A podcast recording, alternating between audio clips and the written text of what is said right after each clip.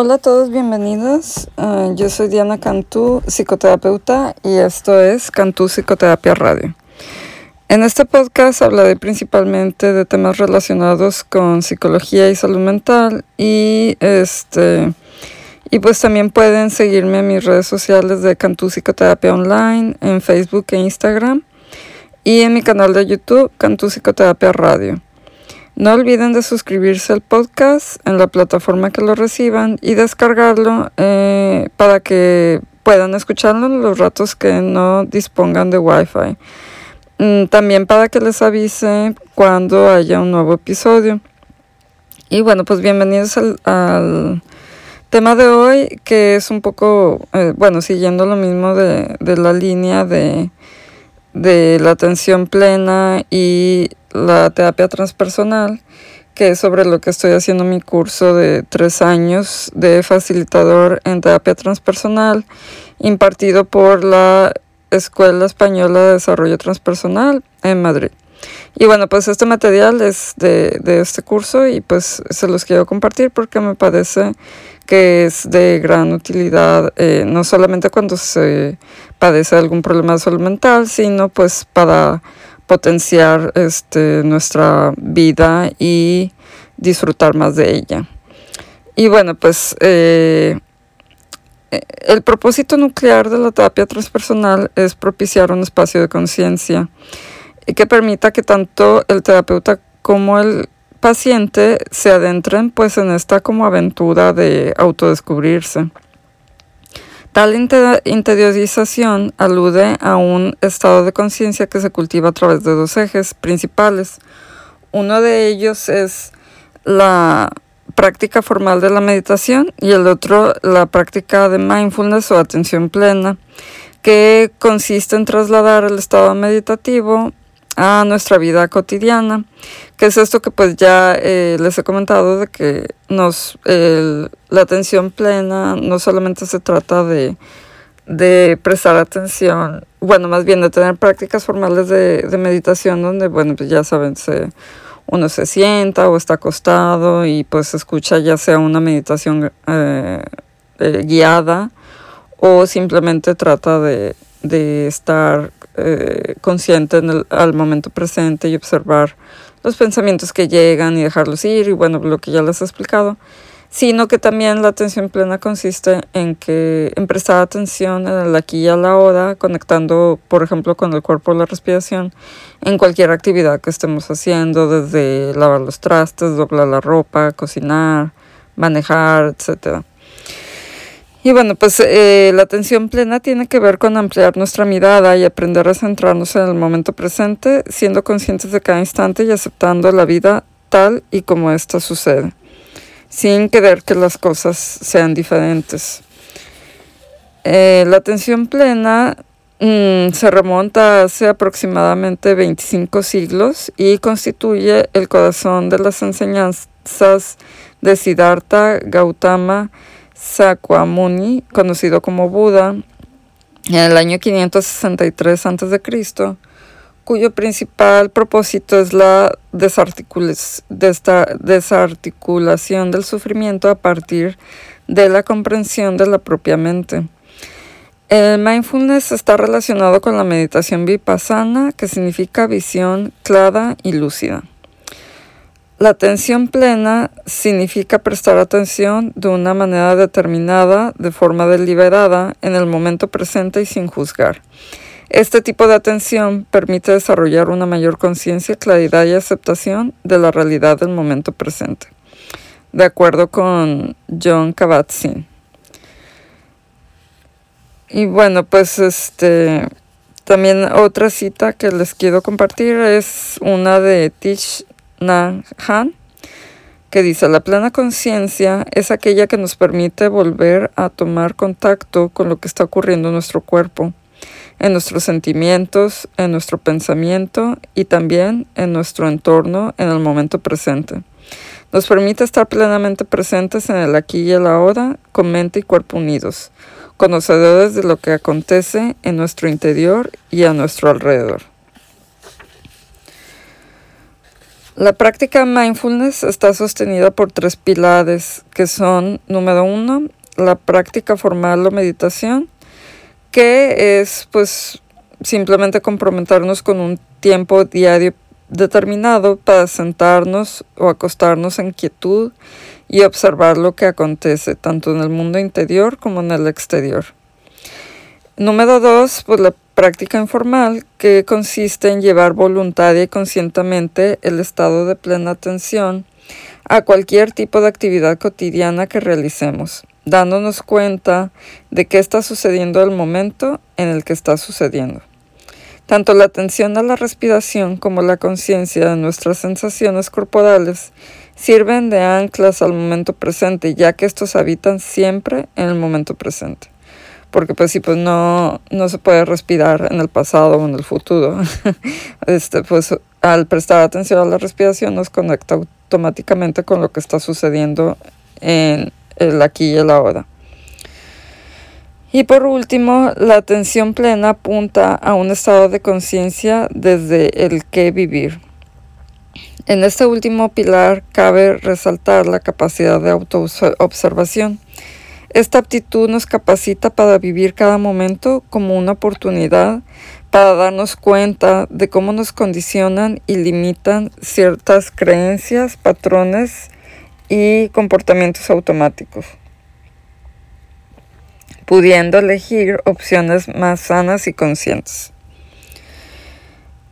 La atención plena consiste básicamente en mirar profundamente al interior de uno mismo con la intención de autocomprenderse, al tiempo que se atiende conscientemente lo que sucede alrededor. Si analizásemos la cantidad de tiempo que durante el día nos pasamos pensando en el pasado o en el futuro, nos sorprendería el resultado. Y bueno, pues eh, como eh, ya lo he mencionado a veces, eh, pues es que luego sucede que, por ejemplo, estamos viviendo una experiencia que puede ser placentera y estamos pensando, eh, por ejemplo, estamos de vacaciones, ¿no? Y estamos ya pensando lo que nos va a esperar de trabajo cuando regresemos, que si se acumularon los emails y todo eso, ¿no? Y dejamos de disfrutar de la experiencia, ¿no? Y más adelante vamos a recordar esas vacaciones y vamos a pensar, ah, yo hubiera disfrutado más y nos vamos a lamentar y vamos a querer haber hecho algo diferente y no vamos a estar disfrutando lo que estamos haciendo en ese momento, desde ver una película, jugar con nuestros hijos, con nuestro perro, etc. ¿no? Entonces es como un círculo vicioso. Entonces, en definitiva, si prestamos atención a los lugares comúnmente visitados por nuestra mente, descubriremos que solemos pasar la mayor parte del tiempo sin estar plenamente presentes. De esta forma, tendemos a perdernos algunas de las más ricas experiencias de nuestra vida práctica de la atención plena como pilar de la terapia es una apuesta segura mediante la cual el paciente va consolidando, integrando herramientas para la gestión de vida más allá de las intervenciones que pueda hacer el terapeuta. De la profundidad y autenticidad de esta relación entre el paciente y el terapeuta, asimismo el que el consultante se aventure a bucear en las aguas profundas de sí mismo. Si éste se siente sostenido, respetado, no enjuiciado, acogido incondicionalmente tal y como es, con mayor probabilidad se arriesgará a contactar con su dolor, así como a expresar sus emociones. Y bueno, pues es que eh, es pues clave para nosotros como terapeutas estar completamente en el aquí y a la hora, prestando toda la atención al momento presente cuando estamos con los pacientes para que pues ellos se sientan así como lo menciono, de que eh, pues realmente están siendo escuchados. Realmente hace una gran diferencia notar cuando una persona realmente te está poniendo toda la atención y te está escuchando, a cuando a pesar de que te está viendo directamente, se nota de cierta manera en su mirada, su actitud, que está pensando en otras cosas. Cuando crecemos en medio de relaciones confusas, dependientes, violentas o indiferentes, en las que no nos sentimos valorados ni amados, vamos incorporando un sentimiento de desconexión de nosotros mismos, es decir, de nuestra auténtica y más profunda naturaleza. Al mismo tiempo, construimos muros de aislamiento de los demás. Es nuestra natural manera de protegernos ante el dolor. Una relación terapéutica que ofrezca la oportunidad de reconstruir esta confianza básica en nosotros mismos y en los demás es una maravillosa oportunidad de reconexión profunda. En el centro de este tipo de vínculo, la persona acompañada puede ir remendando los hilos rotos de la seguridad interna, aquella que nos permite abrirnos a la vida y entrar en contacto con nuestra más íntima esencia.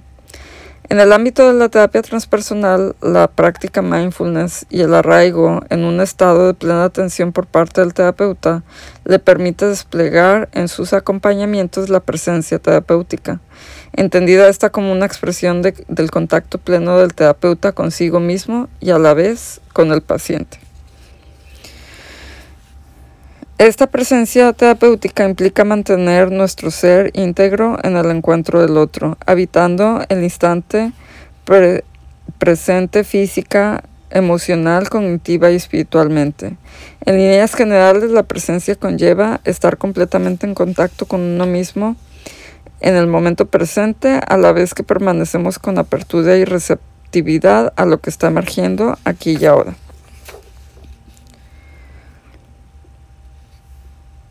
Y bueno, pues hasta ahora uh, les quiero hablar de las actitudes de atención plena o, o actitudes mindful, que pues son actitudes que podemos eh, tener en cuenta y tratar de cultivar en nuestra vida para, este, como les comentaba, pues que nuestra experiencia de vida sea más enriquecedora en un sentido más integral.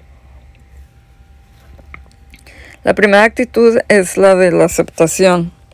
Esta actitud nos permite reconocer la realidad tal cual es, nos invita a no evitarla o rechazarla, sino a permanecer con lo que se despliega tal y como es.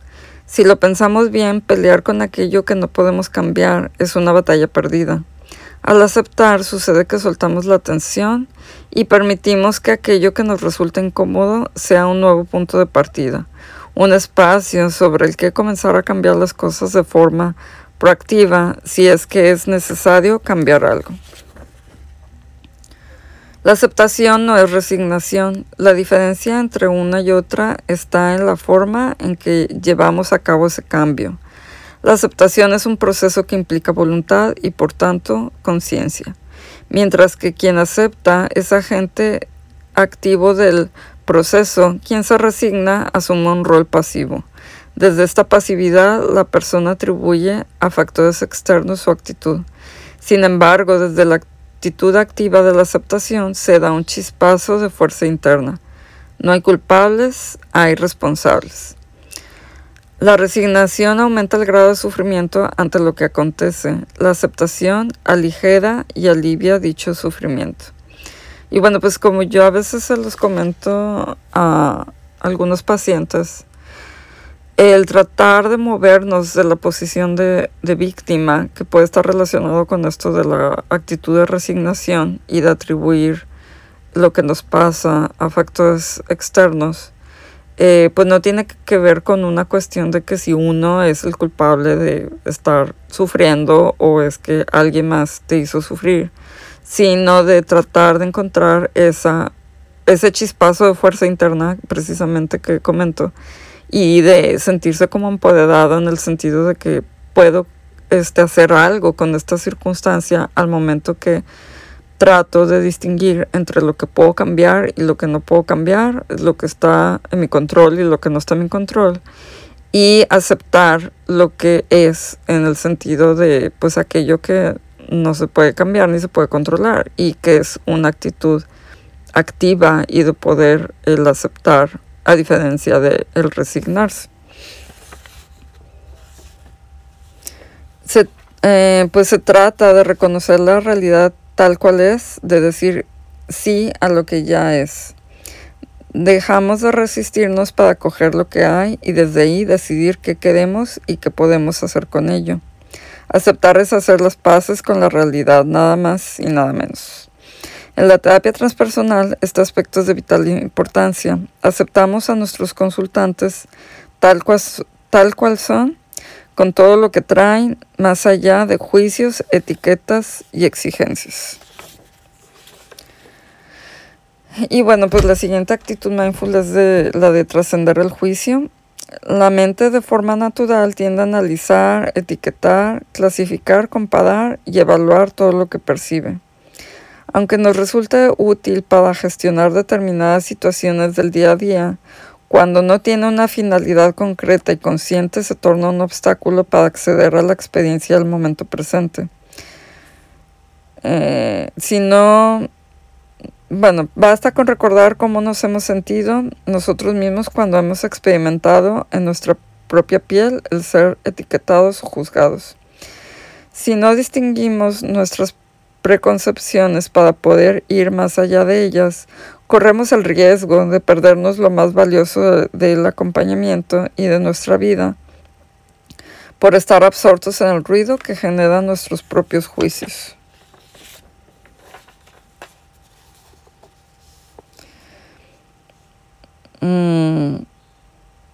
Y bueno, pues aquí les quiero compartir una cita de Max Frisch en relación a esto del juicio, que dice, Tú no eres la persona por quien yo te tenía, dice el decepcionado o la decepcionada.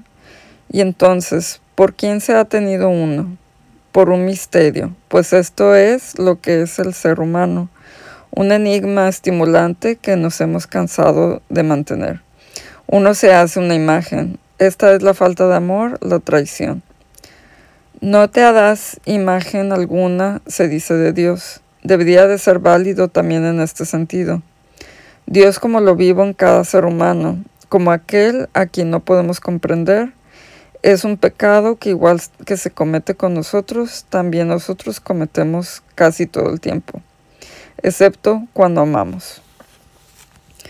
Esta capacidad de enjuiciar sucede de forma automática, sin que seamos conscientes de ella. Es precisamente la falta de conciencia lo que refuerza un circuito cerrado de patrones emocionales y pensamientos, sentimientos y comportamientos repetitivos. Cuando no somos conscientes de ellos, este tipo de pensamientos juiciosos son capaces de dominar nuestra mente. A medida que trabajamos en la autoobservación, vamos descubriendo de dónde vienen nuestros juicios expectativas, inseguridades, deseo de evitar conflictos, búsqueda de bienestar, miedo al rechazo, códigos familiares y culturales, etc. Y la lista sigue, ¿no? Una vez más, la meditación constituye el laboratorio idóneo para tomar conciencia del funcionamiento de nuestra mente y aprender a sostener sus vaivenes la incorporación de mindfulness en la vida cotidiana nos facilita el darnos cuenta de cuándo la mente enjuiciadora entra en acción. Aunque estos siguen apareciendo como un contenido mental más, la diferencia está en que aprendemos a no dejarnos arrastrar por ellos. Esto permite que el volumen de tales juicios sea más tenue, lo cual nos facilita la apertura a la experiencia con amplitud de miras.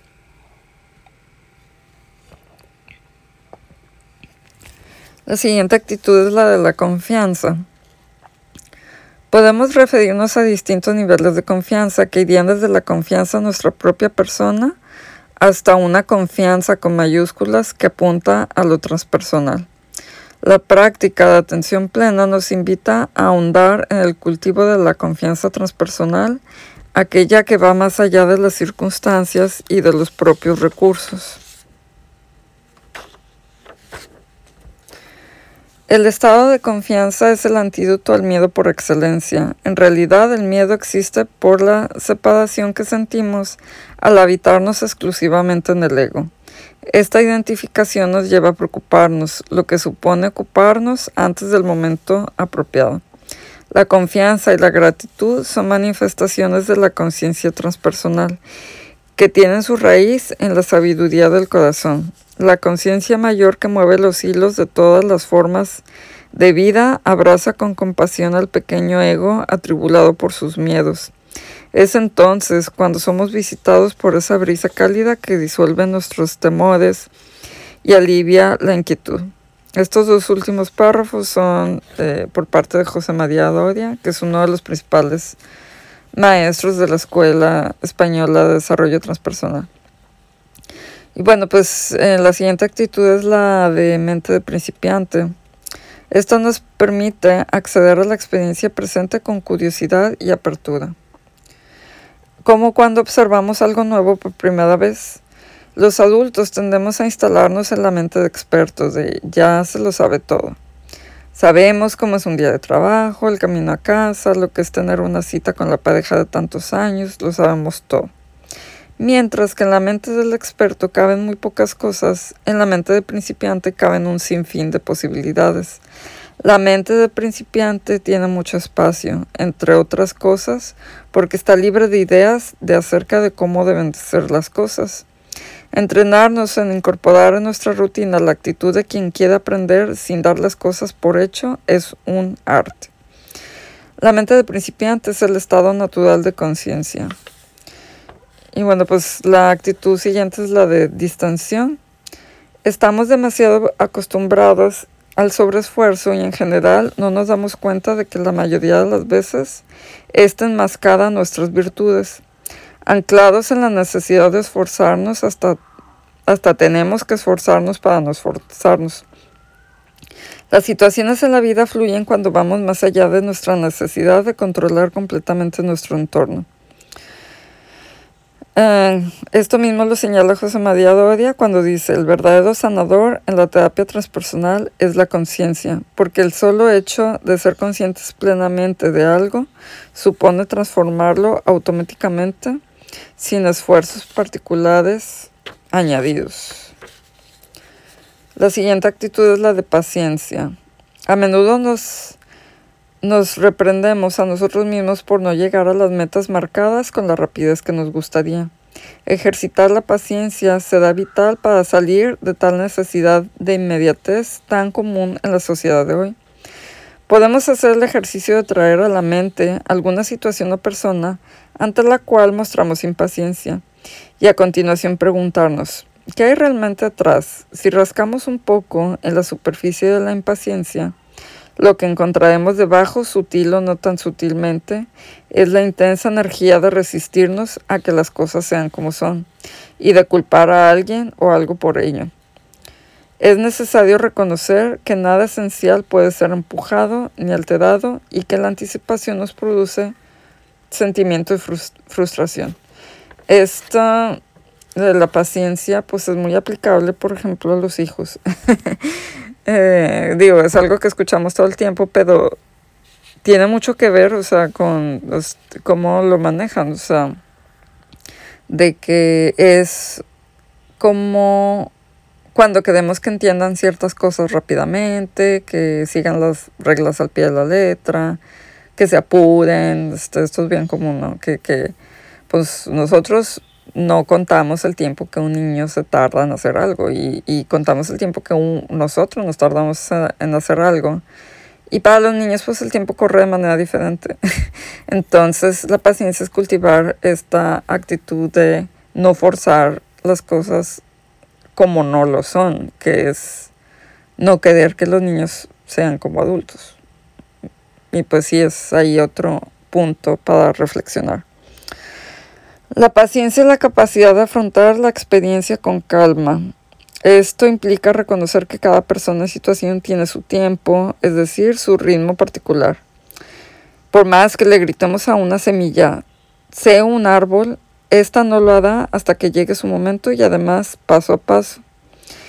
Es importante tener en cuenta que una paciencia mal entendida nos puede llevar a la inacción y a la creencia de que tenemos que soportar todo lo que nos llegue. En realidad la paciencia nos permite atender conscientemente a la experiencia. Saber esperar nada tiene que ver con no hacer nada, sino con elegir conscientemente nuestras acciones.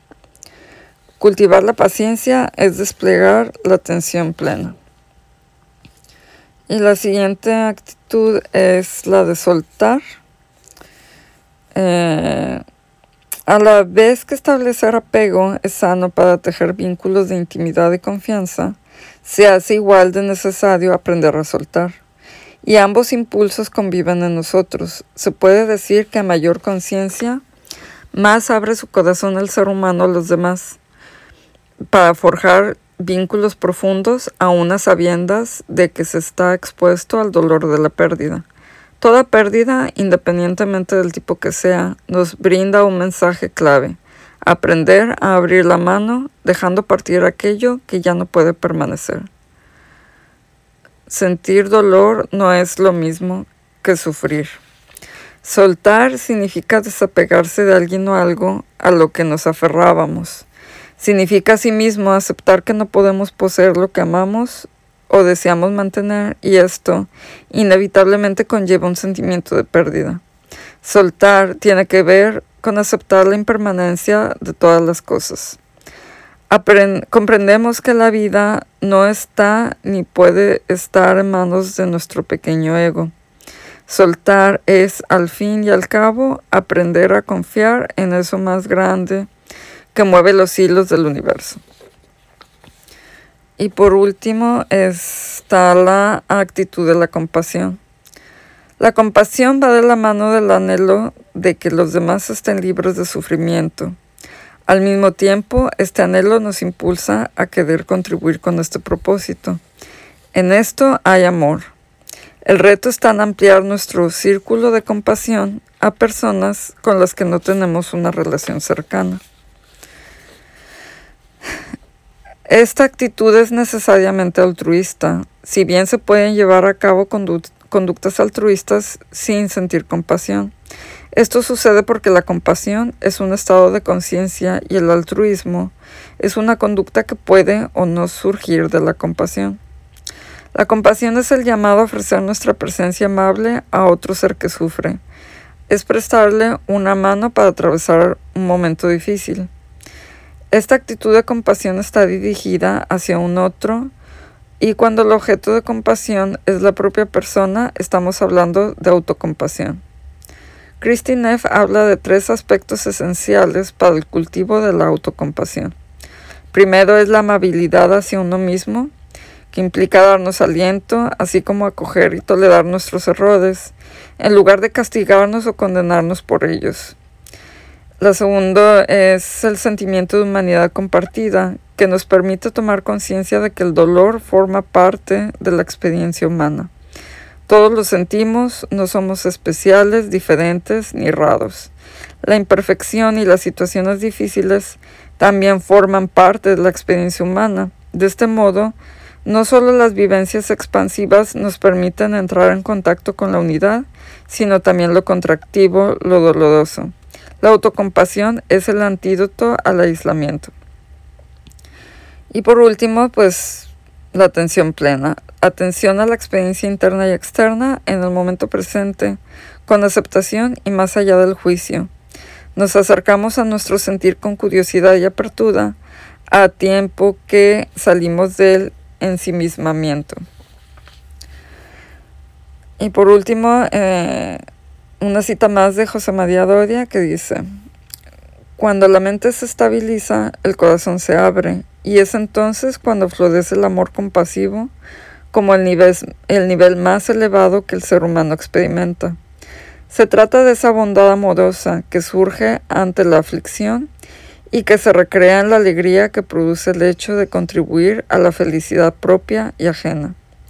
El sentimiento de compasión genera un campo de energía que de alguna forma llega a la persona afligida y activa sistemas neurales que de manera inmediata la reconfortan.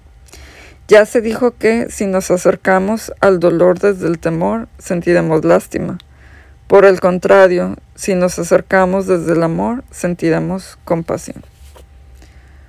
Y bueno, pues esto es el episodio de hoy. Espero que les haya agradado, que trata principalmente un poco más eh, explicando sobre lo que consiste y los pilares básicos de la terapia transpersonal y pues ya un poco desarrollando más esto de las actitudes de mindfulness o atención plena que podemos cultivar en nuestra vida. Y bueno, pues para cualquier duda, comentario, preguntas, eh, pueden hacérmelas llegar a mi mail dianacantu.com o a mis redes sociales de Facebook e Instagram de Cantú Psicoterapia Online o algún comentario en el video de en los videos de YouTube de en mi canal de Cantú Psicoterapia Radio. Bueno, pues muchísimas gracias por su por su escucha y nos escuchamos en, en el próximo episodio. Gracias, que tengan lindo día.